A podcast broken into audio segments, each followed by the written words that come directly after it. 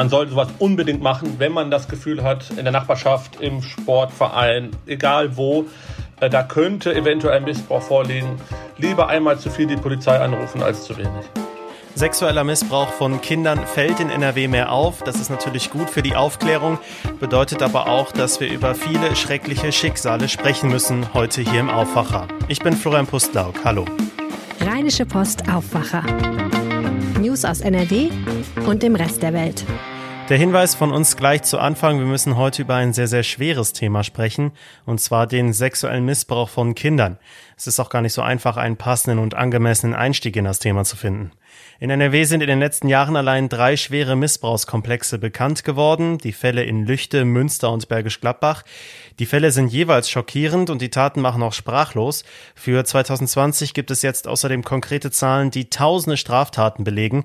Darüber sprechen wir jetzt mit unserem Chefreporter Christian Schwertfeger. Hallo, schön, dass du da bist, auch wenn das kein leichtes Thema ist. Ja, du sagst es. Hi, grüß dich. Lüchte, Münster, Bergisch Gladbach, diese Fälle haben sexuellen Missbrauch von Kindern ganz besonders in die Öffentlichkeit hier in NRW gerückt. Aber schrecklicherweise sind diese Taten ja offenbar keine Einzelfälle. Ja, leider. Und es kommt äh, fast tagtäglich immer wieder Neues, Schreckliches ans Licht.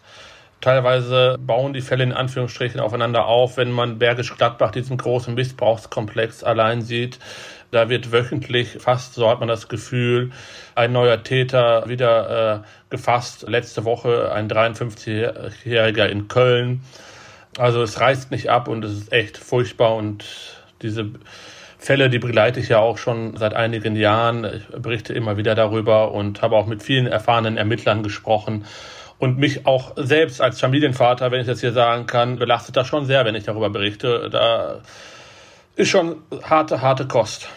Ja, das ist absolut verständlich. Du hast jetzt konkrete Zahlen für 2020 recherchiert. Welche Zahlen nennt das NRW-Innenministerium? Es hat wohl oder sind so viele Fälle aufgedeckt worden wie wohl nie zuvor in Nordrhein-Westfalen.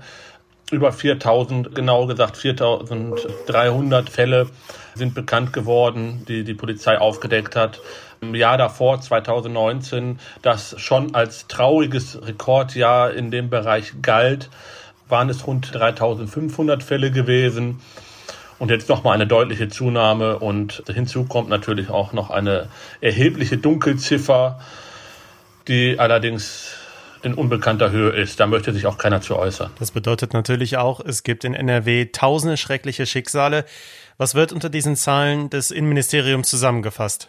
Von Kindern in dem Fall handelt es sich eingegrenzt um Kinder unter 14 Jahren. Man geht davon aus, dass Kinder, an denen sexuelle Handlungen vorgenommen werden, dies nicht wollen, aber noch nicht in dem Alter sind, sich dort auch entsprechend zu wehren oder klarzustellen, dass sie das nicht wollen. Es ist angefangen von den Versuchen von Austausch von Bildern im Internet bis hin zu heftigsten Sachen, die ich hier auch nicht näher ausführen möchte. Ein Ermittler sagte mir mal, er hätte schon viel Schreckliches gesehen und hatte eigentlich gedacht, alles gesehen zu haben. Und es wird immer wieder noch getoppt. Also wenn wir jetzt nur auf die neuen Zahlen blicken, könnte ja der Eindruck entstehen, dass es über die Jahre immer mehr solcher Straftaten gibt. Aber so einfach ist das nicht. Kannst du das mal einordnen? Genau. Also einmal hängt das auf jeden Fall damit zusammen, dass die Polizei den Ermittlungsdruck deutlich erhöht hat, also den Fokus auch der Polizeiarbeit auf diesen Komplex gerichtet hat. Zudem muss man aber auch sagen, dass durchs Internet natürlich Kommunikationswege neu hinzugekommen sind, die es vor 20 Jahren vielleicht noch nicht gegeben hat. Und dementsprechend gibt es natürlich auch mehr Fälle. Mhm. Auf Seiten der Polizei wurden die Kräfte, die in dem Bereich arbeiten, auch von 100 auf 400 Mitarbeiter erhöht. Inwiefern hat sich denn vielleicht auch das Verständnis für sexuellen Missbrauch verändert? Ja, also ich habe mit einer entsprechenden Stelle gesprochen darüber, Zartbitter in Köln die kümmern sich halt um solche Opfer und geben auch präventive Tipps, wie man sich davor schützen kann, wie man sowas entdecken kann. Und sie sagen auch ganz deutlich, dass sich das Anzeigenverhalten in der Bevölkerung gewandelt hat, dass man heutzutage eher geneigt ist, zur Polizei zu gehen und zu sagen, pass mal auf, mir kommt da in der Nachbarschaft etwas komisch vor, guck da mal hin.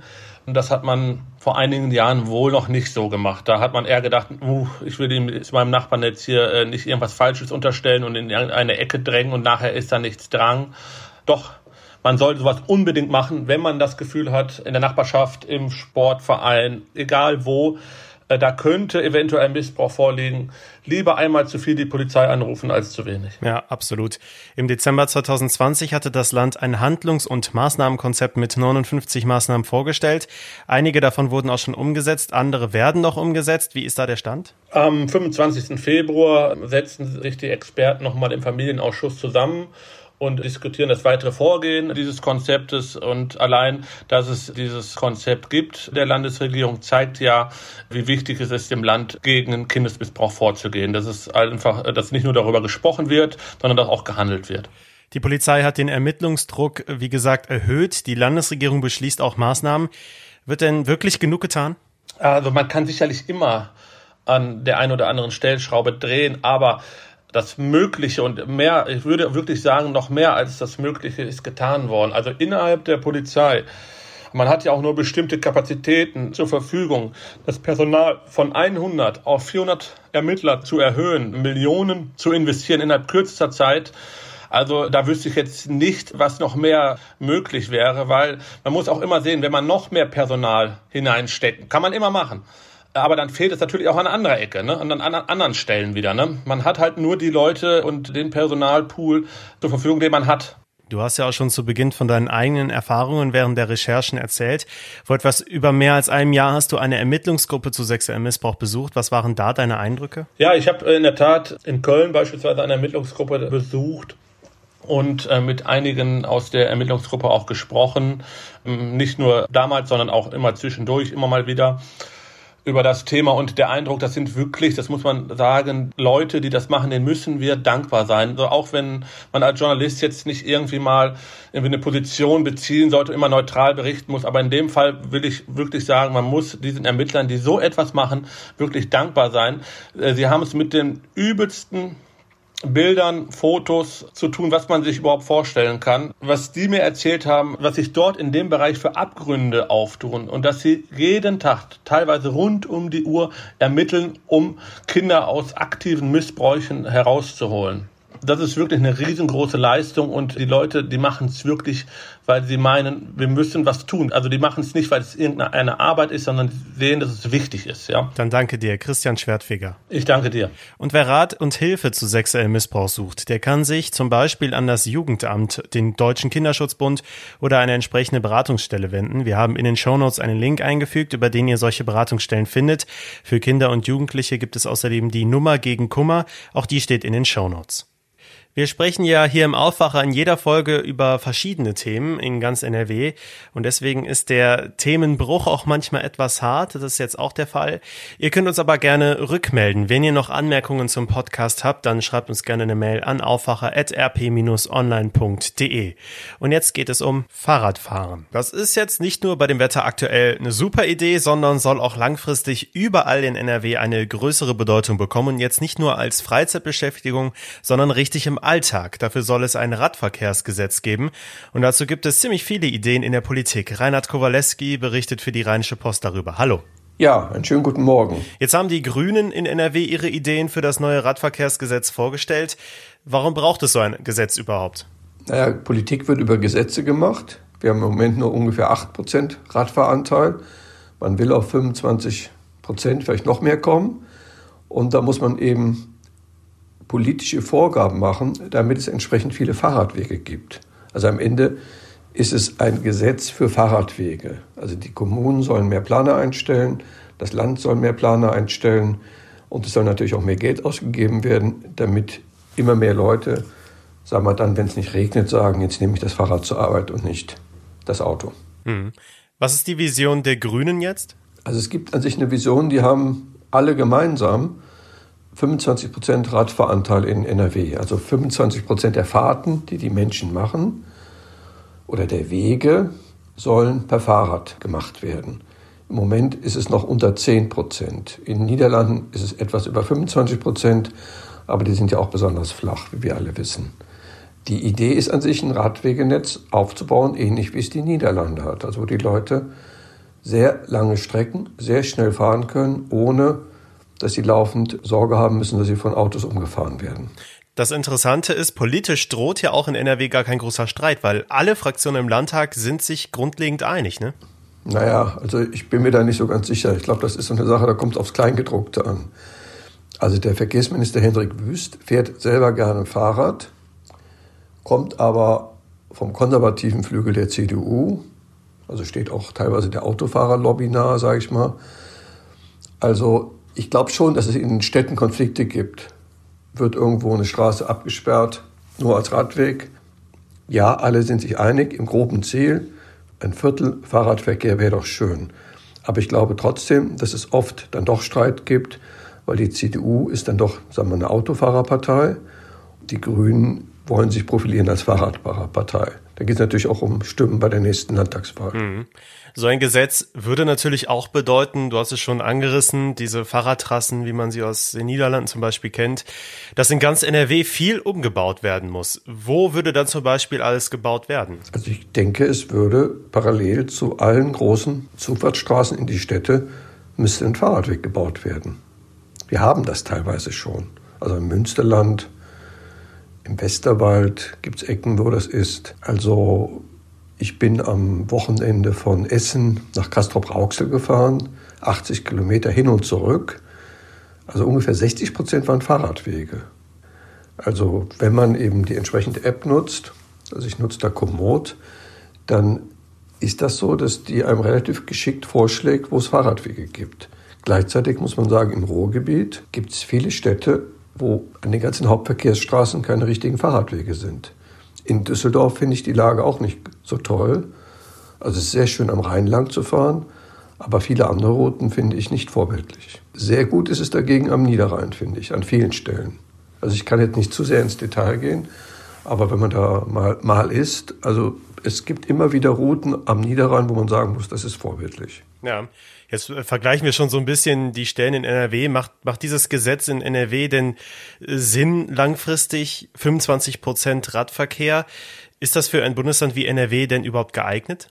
Ich bin der Meinung, dass NRW fast idealtypisch geeignet ist, weil wir ein sehr städtisches Bundesland sind.